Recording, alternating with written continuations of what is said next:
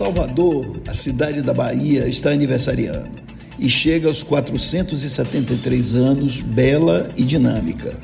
Bela, pois afinal tem uma das paisagens mais bonitas do mundo e um patrimônio e uma cultura que a tornam única. E dinâmica porque sua economia lidera a economia da Bahia, sendo responsável por mais de 20% do PIB do estado. Salvador é uma cidade terciária, especializada em serviços e um dos maiores polos turísticos do Brasil.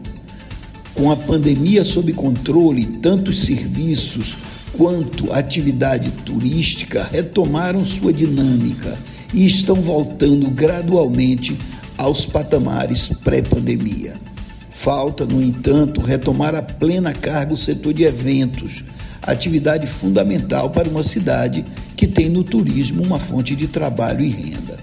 Aqui é preciso lembrar que uma cidade como essa não pode ficar de fora do circuito de navios, como aconteceu este ano, e não pode tampouco ficar muito tempo sem os seminários, os eventos e as festas que são grandes geradoras de atividades de renda, que geram renda e emprego.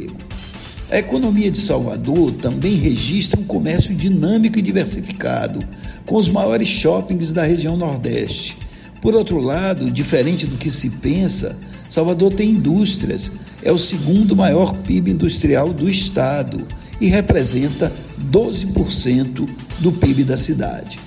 Esse setor industrial vem se reduzindo e, por causa dessa redução, perdemos a liderança na economia nordestina que precisa ser recuperada, com mais investimento nesse e em outros setores.